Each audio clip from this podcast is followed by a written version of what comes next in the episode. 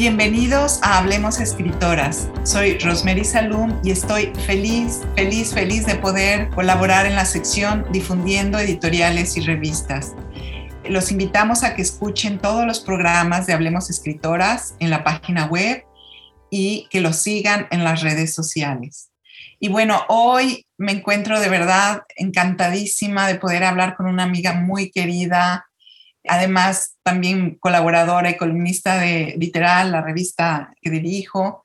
Y estoy también muy contenta porque, bueno, recién sacamos en Literal una reseña del libro más reciente de Socorro Venegas, que es un libro bellísimo, que es un libro objeto precioso y que fue publicado por Páginas de Espuma. Así que, eh, Socorro, seas muy bienvenida a este segmento. Estoy encantadísima de poder conversar contigo hoy. Y me encantaría comenzar con una pregunta que tiene que ver con cómo fue que entraste al mundo literario y sobre todo cómo fue que entraste al mundo de la edición, al mundo de las editoriales. Bueno, primero, pues muchas gracias, querida Rose, muchas gracias, Adriana, por el espacio en Hablemos Escritoras. Y me encanta además que esta conversación esté flanqueada por estas dos grandes creadoras, por estas dos grandes pensadoras que son tanto Adriana como Rose, porque además conozco los proyectos de Literal y de Hablemos Escritoras como en el momento en que estaban germinando, así que tiene esa emoción especial el de ahora seguir conversando con ustedes y acompañando estas propuestas y agradezco también, Rose, la preciosa reseña que hiciste de Ceniza Roja, este libro que es un híbrido, que es todo un anfibio por el mundo editorial y el mundo de la literatura y que me gusta mucho que vibre como en esa, en esa categoría, ¿no? De, de hibridez, de, libro raro, pero que al mismo tiempo me está pues dando tantas oportunidades para hablar y compartir. Y retomando ahora esta pregunta que me hace sobre, pues también como sobre mis momentos germinales en la literatura y en el mundo de la edición más concretamente, tendría que decirte que para mí siempre ha sido pues como una, una fortuna en la vida que siempre he encontrado mis asideros intelectuales y emocionales y laborales, los he encontrado en el libro, en el mundo del libro. Yo comencé a trabajar muy joven, estaba en la universidad estudiando comunicación social y al mismo tiempo trabajaba en un periódico, era corresponsal de El Universal en el estado de Morelos, que es donde yo vivía. Yo todos los días viajaba a la Ciudad de México para, para mis estudios universitarios y regresaba a escribir, a hacer entrevistas de cultura. Eso también fue decisivo, ¿no? Porque como alguna vez me dijo una amiga, pues es, es, el ambiente, es el mundo en el que conoces a la gente que más vale la pena, ¿no? Y, fue maravilloso porque pues así entrevistaba y conversaba muchas veces con Javier Sicilia, con José Agustín. Con José Agustín incluso estuve un corto tiempo en su taller literario estuve, digamos, con ese primer pie en el mundo de la cultura escrita, en el mundo del periodismo cultural, y muy pronto me invitaron a crear una colección de literatura del estado de Morelos, ¿no? De un estado que por su cercanía con la Ciudad de México tenía un desarrollo en cuanto a servicios culturales pues mínimo, ¿no? Era, era terrible porque pues todo el mundo pensaba que no necesitábamos librerías porque estábamos tan cerca de la Ciudad de México que en cualquier momento podíamos desplazarnos, o que la universidad local no necesitaba estudios de humanidades porque allí estaban también las universidades muy cerca. Entonces, era cualquier proyecto cultural era básicamente picar piedra y me tocó eso, me tocó arrancar proyectos como ese primer proyecto editorial que fue literario y que fue ver nacer un una colección que se llamó Amate, en referencia a este papel artesanal, ¿no? Y a un árbol que es endémico en esa región del país.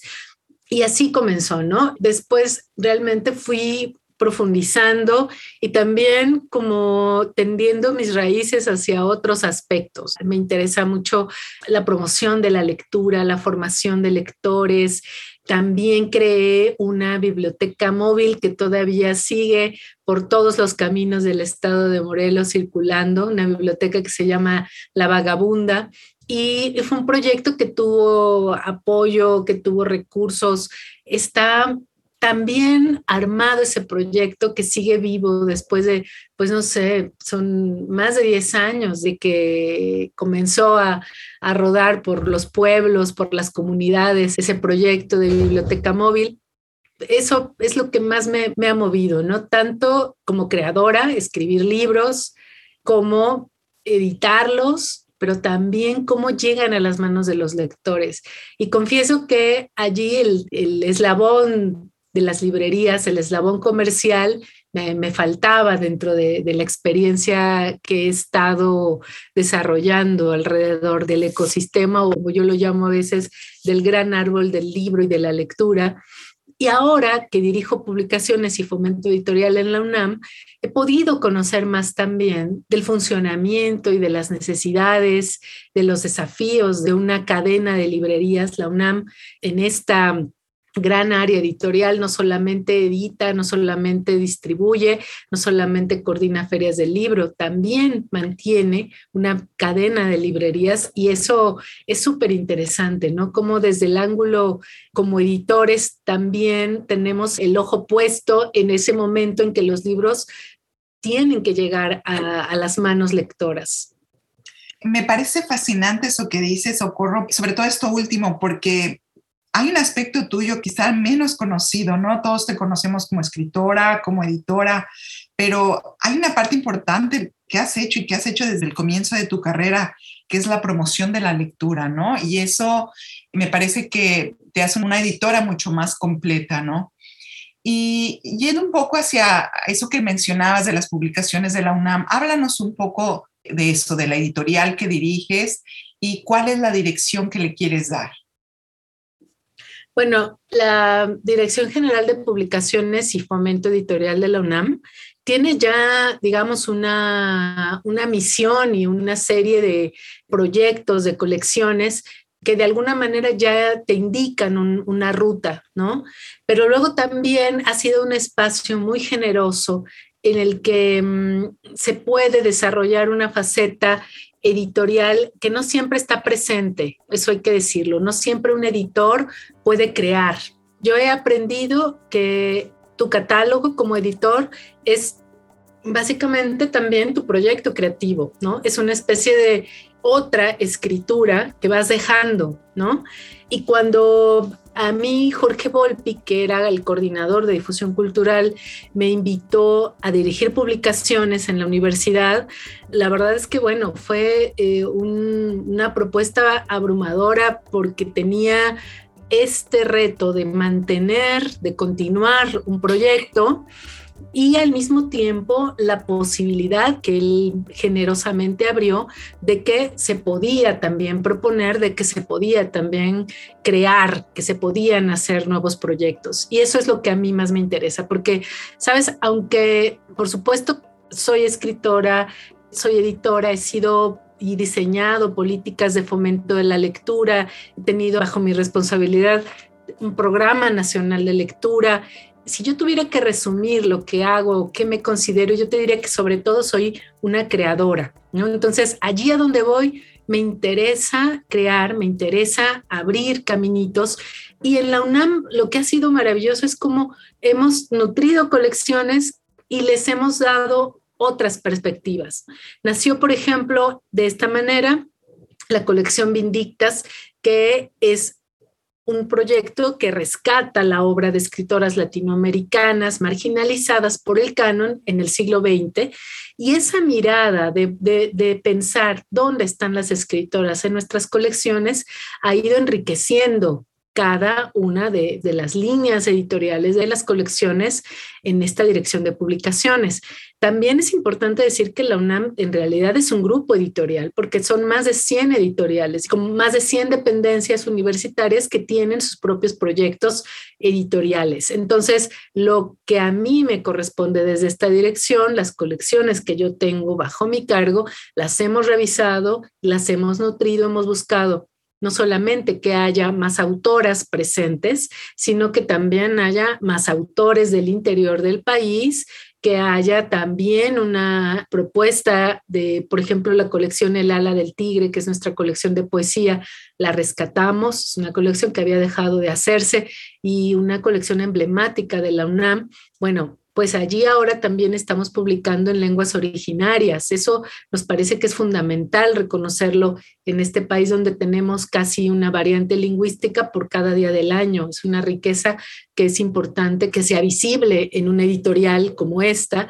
Y buscamos también que esas inclusiones no tengan nunca un cariz condescendiente, ¿no? Por ejemplo, si yo publico en la colección El ala del tigre a una poeta como Ruperta Bautista, cuyos poemas están tanto en su lengua materna como en español, yo no pongo en la portada del libro poesía en lenguas originarias o poesía en lenguas indígenas, ¿no? Es poesía.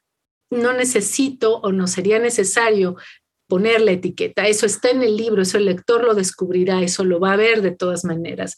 Y tampoco publicamos a las mujeres porque son mujeres, las publicamos por la calidad de sus obras, por la relevancia que una obra tiene y por eso merecen eh, estos espacios editoriales que las traten con la dignidad que su trabajo literario merece. Entonces, ese ha sido como el reto, ¿no? De, de, ir creando estas nuevas rutas de lectura, estas nuevas posibilidades para lectoras, para lectores, pensando muchísimo además en devolver la mirada a los jóvenes, algo que también nos parece fundamental, ¿no? Creamos una colección que se llama Hilo de Aracne, que es narrativa juvenil ilustrada, y no sabes lo exitosa que ha sido esa colección, lo, emocionados que los estudiantes de prepas, de CCHs, de algunas facultades, de la UNAM también, nos han dicho que les encanta que haya unos libros que están pensados para ellos y que antes cuando entraban a las librerías universitarias, pues no sentían que hubiera allí una colección que les hablara, que se dirigiera a ellos. Entonces, justo eso es lo que hemos ido queriendo transformar, ¿no? Como cada colección tiene un sentido cuando está pensando en sus lectores, cuando está pensada en llegar, en alcanzar a su público. Y, y mantenemos eh, colecciones emblemáticas, históricas, como el relato licenciado Vidriera, pero también como nuestra colección de ensayos, que además son colecciones que están buscando en textos que son de difícil acceso, textos que a lo mejor por primera vez se traducen al español. Rediseñamos toda la colección material de lectura, esta colección con la que muchos nos formamos como lectores, estos pequeños folletos, no son, no son libros, son en realidad folletos, siguen engrapadas, modificamos el diseño, ampliamos la caja para que la lectura sea más amable. Todos estos, estas intervenciones, ¿no? Que son desde las más importantes o intervenciones mayores como crear nuevas colecciones hasta el rediseño de una colección que está buscando llegar en una forma más amable, más hospitalaria a los lectores, son parte del proyecto que, que hemos estado trabajando y que tiene además un, un, sostén importante. Tenemos un comité editorial que se ha nutrido también con la mirada de, de nuevos participantes allí. Hemos sumado a nuevos y nuevas integrantes para beneficiarnos con sus opiniones, para definir políticas, para modificar también lo que ha sido necesario modificar. Cada colección, además, hablando de algunas puntualmente, como, como la colección de relato, como la colección de ensayo, eh, de pequeños grandes ensayos, tienen sus propios comités editoriales que cuando mm, yo comencé a trabajar en, en, ellas, me di cuenta de que esos comités editoriales estaban formados por personas que ya estaban muertas, ¿no? Como que había también cierta inercia, ¿no? En, en algunos procesos. Entonces, ha sido una verdadera aventura la de, la de mirar, volver a mirar, crear y recrear en un proyecto editorial. Para mí no hay nada más estimulante. Claro, Socorro, porque además, evidentemente, esto que dices que el ser creativo es lo que te define, ¿no? Y ahorita has dado una muestra fehaciente de, de cómo eso es cierto. Me encantaría, Socorro, que de entre todas estas colecciones que has revivido estando a cargo de la dirección ¿no? de la editorial, pero otras que has creado. Me gustaría que específicamente hablaras sobre la colección Vindictas. Me parece muy interesante ese trabajo que has estado haciendo. Para mí es una colección muy cercana a la que quiero mucho y que me ha abierto los ojos en muchos sentidos, ¿no? Me gustaría que hablaras cómo surge esa colección, por qué piensas que era importante abrir un espacio especial a las autoras, en su mayoría olvidadas, cómo fue recibida, cuáles son los obstáculos a los que te enfrentaste. Yo te diría que con Vindictas el gran reto ha sido compartir una mirada con otras autoras, con otros autores, con editores, ¿no? Tratar de ampliar la mirada, ¿no? De, yo no llegué a la dirección de publicaciones con este proyecto bajo el brazo. Fue darme cuenta primero de, de lo que había y de lo que no había y comprender también que mm, cuando quise publicar una novela de Luisa Josefina Hernández, esta novela que es de los primeros títulos de Vindictas, el lugar donde crece la hierba, pues ese proyecto, ¿no? Yo le debo a ese proyecto justo esta amplificación de mi mirada lectora, de mi mirada como editora. Y como escritora también allí nació una, una gratitud que estaba, digamos, como encapsulada, ¿no? La gratitud a todas estas escritoras que abrieron un camino antes de mí, antes de nosotras, y que, que eh, no les habíamos devuelto la generosidad quizá, ¿no? Que ellas eh, han merecido. Yo me di cuenta de que lo que había ocurrido con Luisa Josefina Hernández, ¿no? Esta condescendencia, este prejuicio de, bueno, ella es una gran dramaturga, pero como es una gran dramaturga, no puede ser también una gran novelista y por eso su obra narrativa quedó completamente como a la saga, quedó allá marginalizada. Eh, razones como esas son justamente las que dejaron a muchas escritoras en las orillas, fuera de nuestro alcance, fuera de nuestra mirada lectora.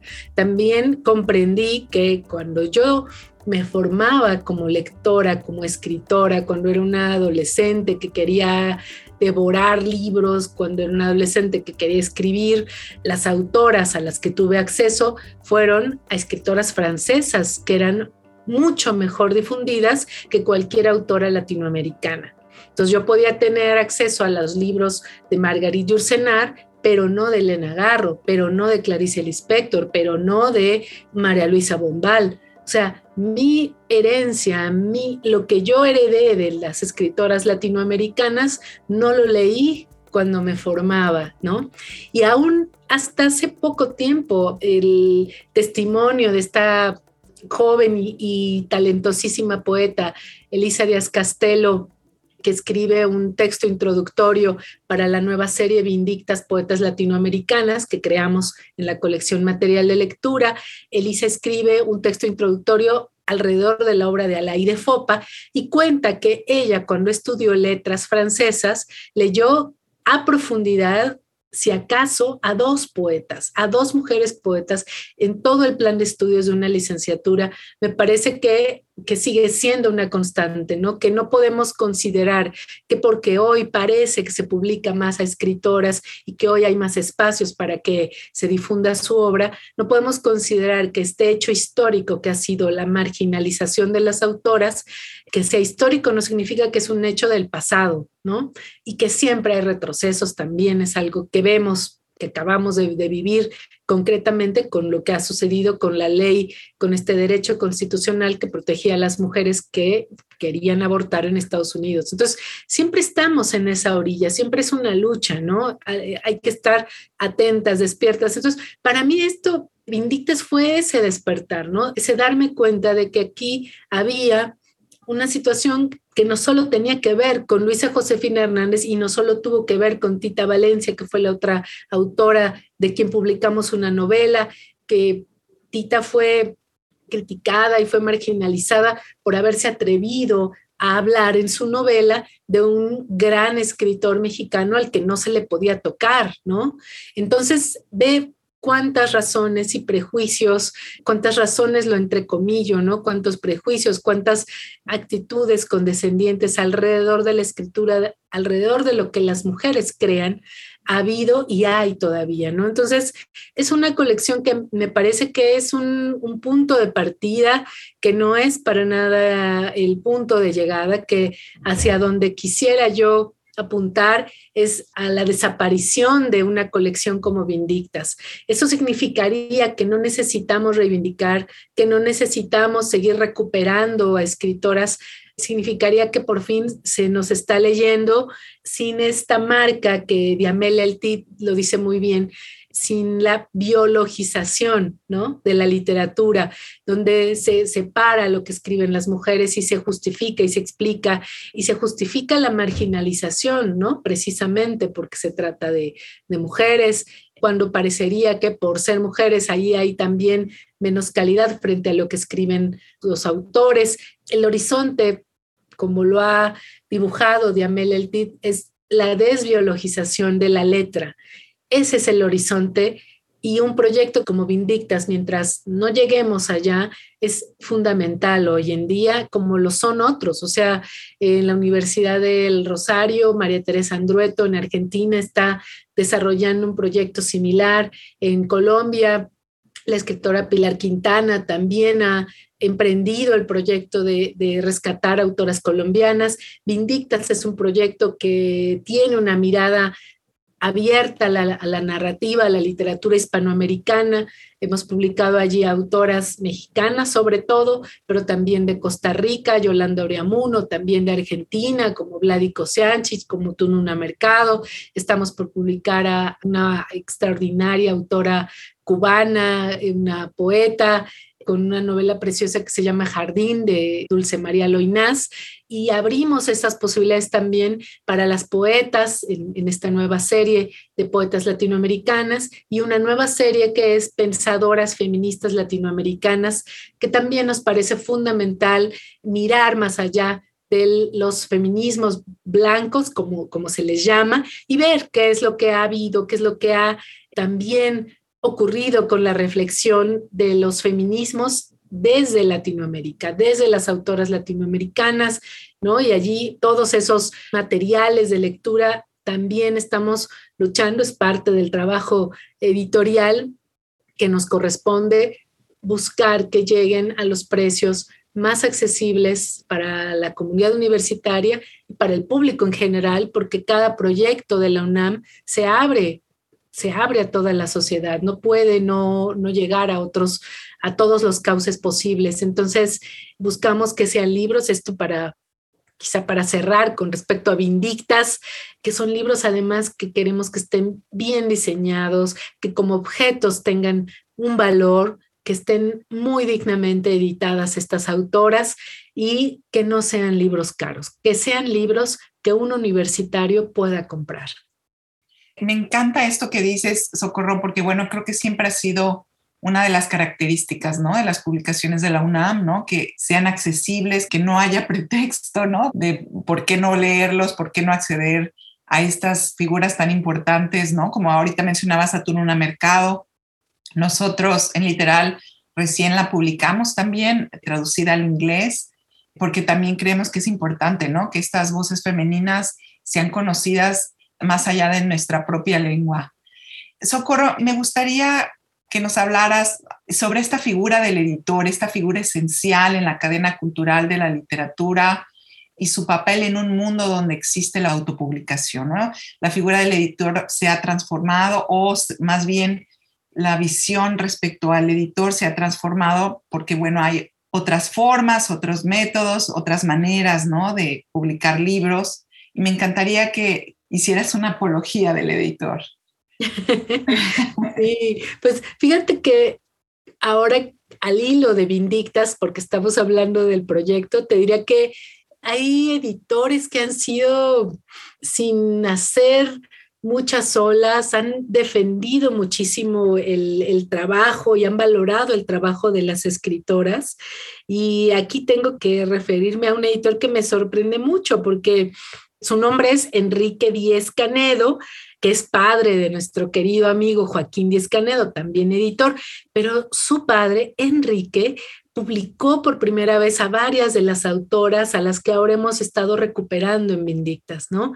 Pasó así con Tita Valencia. Tita además nos cuenta cómo ella fue dos o tres veces a la oficina, primero a dejarle el libro por primera vez, él aceptó publicar la novela. Fíjate bien, o sea, ese, a ese editor no le importaba que ella estuviera tocando al, al, gran bate de las letras mexicanas, ¿no? Él aceptó esa novela sin los prejuicios, él la leyó, él valoró, ¿no? Como un editor tiene que hacer que venga de la pluma de un hombre, que venga de la pluma de una mujer, lo que estamos buscando es la calidad literaria, es el riesgo que ahí se corre, es el brillo de las palabras, de lo que se está jugando un autor, una autora en su libro. Pues él lo leyó de esa manera y leyó hacia otras escritoras un editor es alguien que necesariamente es invisible también, ¿no? Fíjate qué interesante porque toma las decisiones más importantes, ¿no? Él tiene el libro en la mesa, en realidad, y eso lo, decimos en el trabajo editorial, uno lee manuscritos y uno edita manuscritos, ¿no? No, no un libro. El libro toma su forma después de pasar por el trabajo del editor. Entonces se va convirtiendo en un libro ese manuscrito que recibimos.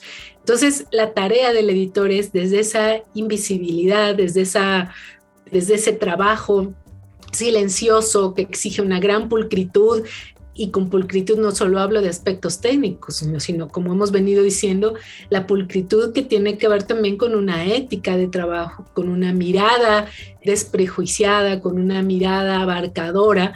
Y eso lo vemos en pocos editores realmente, ¿no? Yo, yo he tenido la fortuna como autora de trabajar con varios grandes editores que me han enseñado me han enseñado sobre mi propio trabajo. Un autor no lo sabe todo de lo que ha escrito, eso es un misterio que está allí, ¿no? Y un editor puede venir a alumbrar un poco ciertas, ciertas zonas, ¿no? De la escritura, del proyecto, del manuscrito. Y sobre todo el editor piensa también en la mejor forma, en las mejores decisiones para el libro. Eso es una suerte cuando uno, se encuentra con, con esa clase de editor, ¿no? Yo se lo he dicho, por ejemplo, a Juan Casamayor, tú no lees, tú miras, ¿no? Porque él además se preocupa por conocer el resto de los libros, aunque no hayan sido publicados en su editorial, pero va a ver qué más hay del autor al que quiere editar. Y otro gran editor también es Marcelo Uribe, con un gran, gran rigor, ¿no? Con el que trabaja Verónica Flores, que estuvo en Tusquets, en fin. Y creo que es justo a quienes hay que agradecer que cuando llegamos a la librería encontremos precisamente la mejor forma que cada libro pudo encontrar, ¿no? Son también creadores porque cuando eligen publicar un determinado manuscrito, cuando eligen que lo van a editar, que lo van a publicar, están de alguna forma también manteniendo con vida y enriqueciendo un catálogo, ¿no? El, el catálogo es, como decía, esa otra escritura esa escritura propia del editor y con cada decisión lo que uno se juega es que mi catálogo siga teniendo una visión que he venido alimentando, que mantenga la riqueza que ya ha conquistado lectores y que se mantengan fieles a una editorial. Eso pasa cuando hay todo este ejercicio, esta mirada profunda ¿no? del, del editor leyendo su tiempo, leyendo a sus lectores y por supuesto a sus autores. Me encanta eso que dices, Socorro, bueno, no solamente por lo sustancioso de lo que comentas, sino además porque es una, una reivindicación ¿no? del papel del editor en el mundo actual.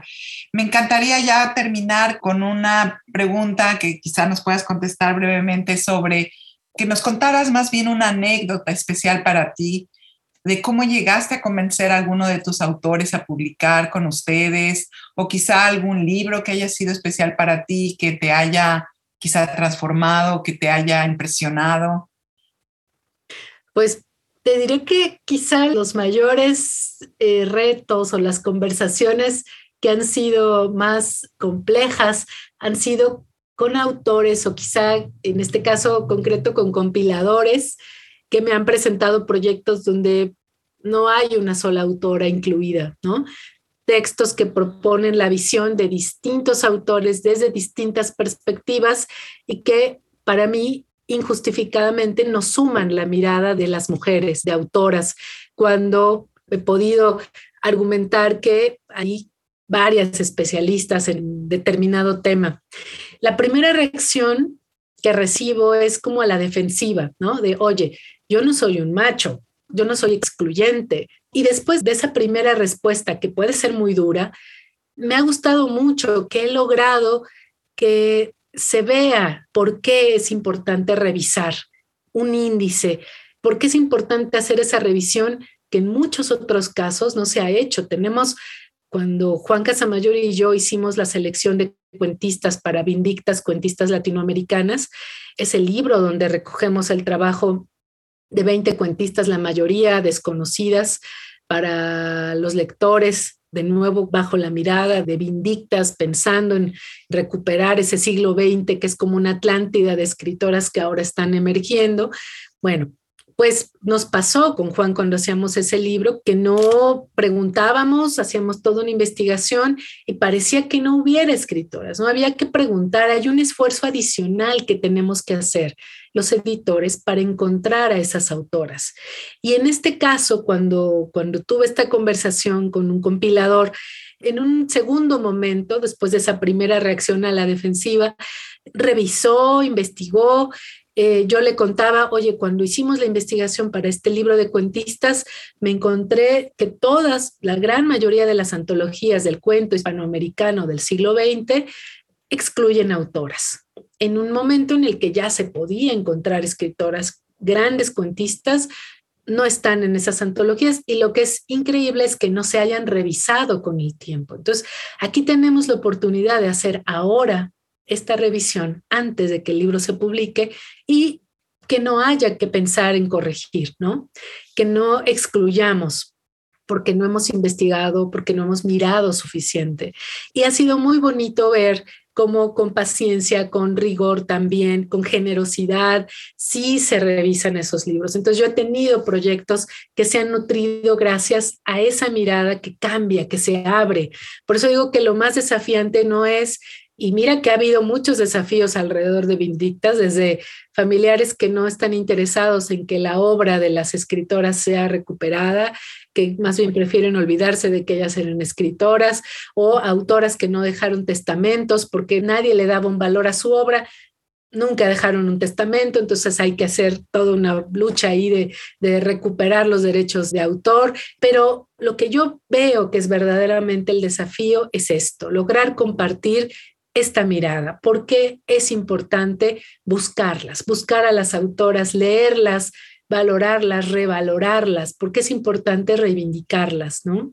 Entonces, te diría de eso como una de las grandes experiencias y que no he tenido nunca un no del otro lado, ¿no? O sea, ha habido generosidad para revisar y me parece que eso es fundamental. Socorro, me encanta eso que dices, es fundamental para crear un archivo, una, un bagaje, ¿no? De lo que ha sido nuestra historia. Es como querer presentar una historia de nuestro país a la mitad. Así que el, el hecho que tú estés ahora haciendo este trabajo, recuperando esas voces, es un trabajo valioso en el sentido de que realmente nos pone en una situación más equitativa a las mujeres. Así que en nombre de todas agradezco mucho este trabajo que estás haciendo, Socorro. Muchísimas gracias por estar acá con nosotros, por concedernos este tiempo, conversar acá en Hablemos Escritoras. Y nada, quedamos invitados para en un futuro poder volver a conversar contigo sobre tus futuros proyectos. Muchísimas gracias. Muchas gracias a ti, querida Rose. Un verdadero lujo esta conversación y, bueno, me encanta además porque tú como editora pues has podido hacer las preguntas precisas. Muchas gracias. Muchísimas gracias por esta conversación, Socorro Venegas. Estamos felices de haberte tenido acá. Los invito a todos a ir a la tienda de Shop Escritoras, una tienda que tiene los libros de escritoras escribiendo en español, que se están vendiendo en Estados Unidos, un lujo total y absoluto, sobre todo cuando se vuelve casi imposible conseguir libros en español desde estas tierras. Así que no pierdan esta oportunidad. Muchísimas gracias de nuevo a todos. Soy Rosemary Salum y esta es la sección Difundiendo Editoriales y Revistas.